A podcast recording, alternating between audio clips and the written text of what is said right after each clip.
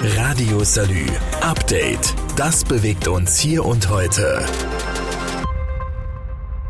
Dennis Maisberger ist der erste Beigeordnete des Landkreises St. Wendel und er erläutert mal, was das St. Wendeler Sternenland eigentlich ist. Ja, wir haben uns äh, vor einigen Jahren als Landkreis St. Wendel auf den Weg gemacht mit vielen Partnern, Partnergemeinden Nofelden, Nonnweiler, den Amateurastronomen der Energis, der Europäischen Akademie in Otzenhausen, der Gemeinde Obertal, das St. Wendler Land zur Sternenlandschaft zu machen. Das heißt, wir wollen den Nachthimmel in seiner Natürlichkeit belassen, die unnatürlichen Lichtquellen im Landkreis St. Wendel zurückführen und so nochmal den Nachthimmel in seiner ursprünglichen Form sichtbar machen.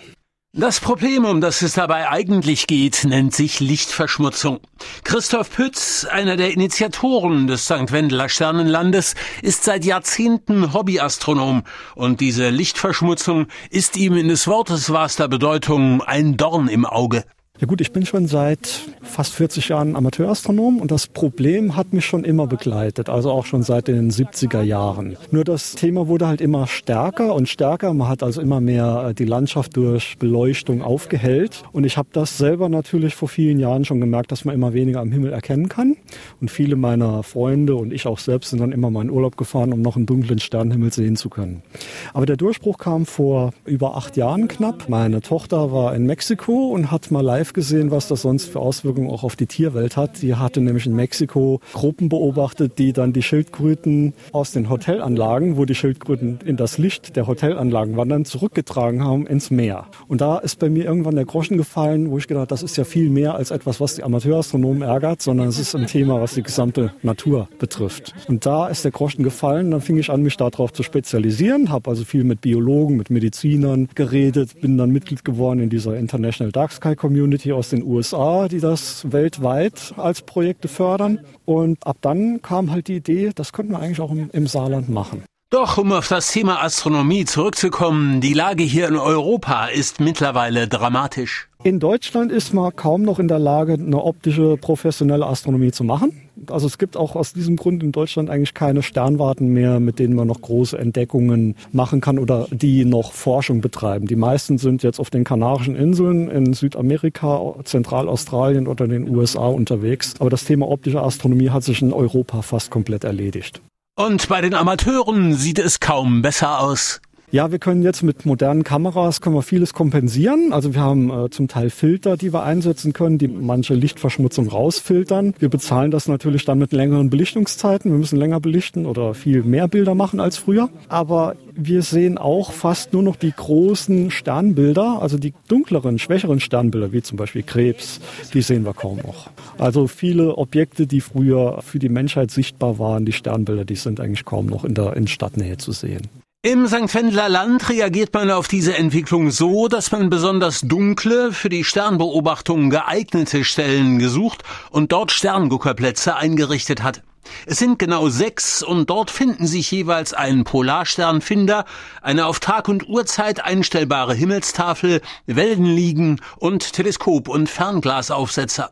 Nochmal Dennis Maisberger. Die Standorte befinden sich zum einen an unserer Sternwarte Peterberg in Nonnweiler, an der Nahequelle hier in Sellbach, an der Bosener Mühle, Nonnweiler Kastel und Nonnweiler Schwarzenbach, an den keltischen Fürstengräbern dort und am Momberg in Chronik, dem Hausberg der Gemeinde Obertal. Chronik ist ja auch der Heimatort von Astronaut Matthias Maurer und deshalb ist auch dort ein Standort.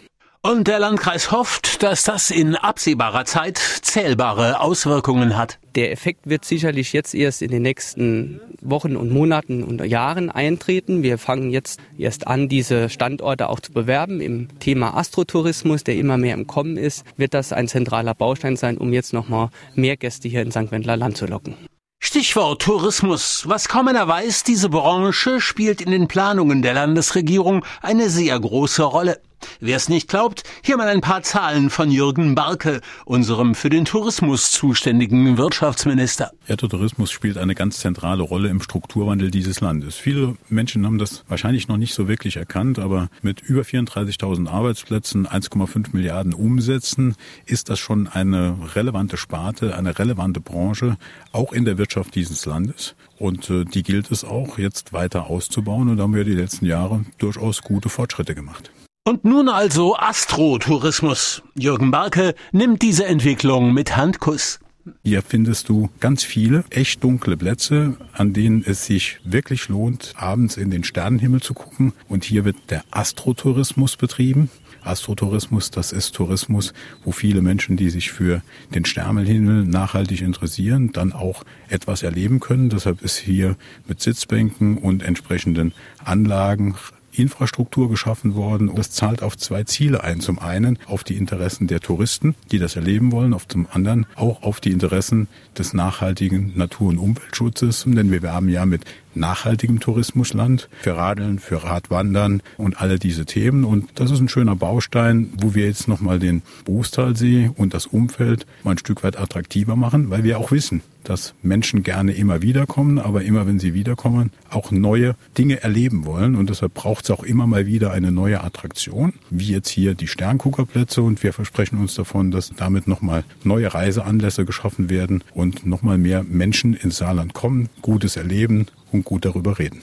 Und da ein Wirtschaftsminister in der Regel über flüssige Mittel verfügt, hat er davon auch was in die Hand genommen. Das Projekt hat jetzt rund 150, 157.000 Euro gekostet. 150.000 Euro kommen aus dem Tourismusministerium, also aus dem Landessäckel. Der Landkreis trägt dann nochmal 7.000 Euro aus der eigenen Kasse bei. Und dann ist das für alle Beteiligten eine A überschaubare Summe, für eine schöne Attraktivität, durchaus auch für den Landkreis und die Kommunen hier leistbar und ein neuer Reiseanlass. Und wir freuen uns darauf, wenn die Menschen das gut annehmen.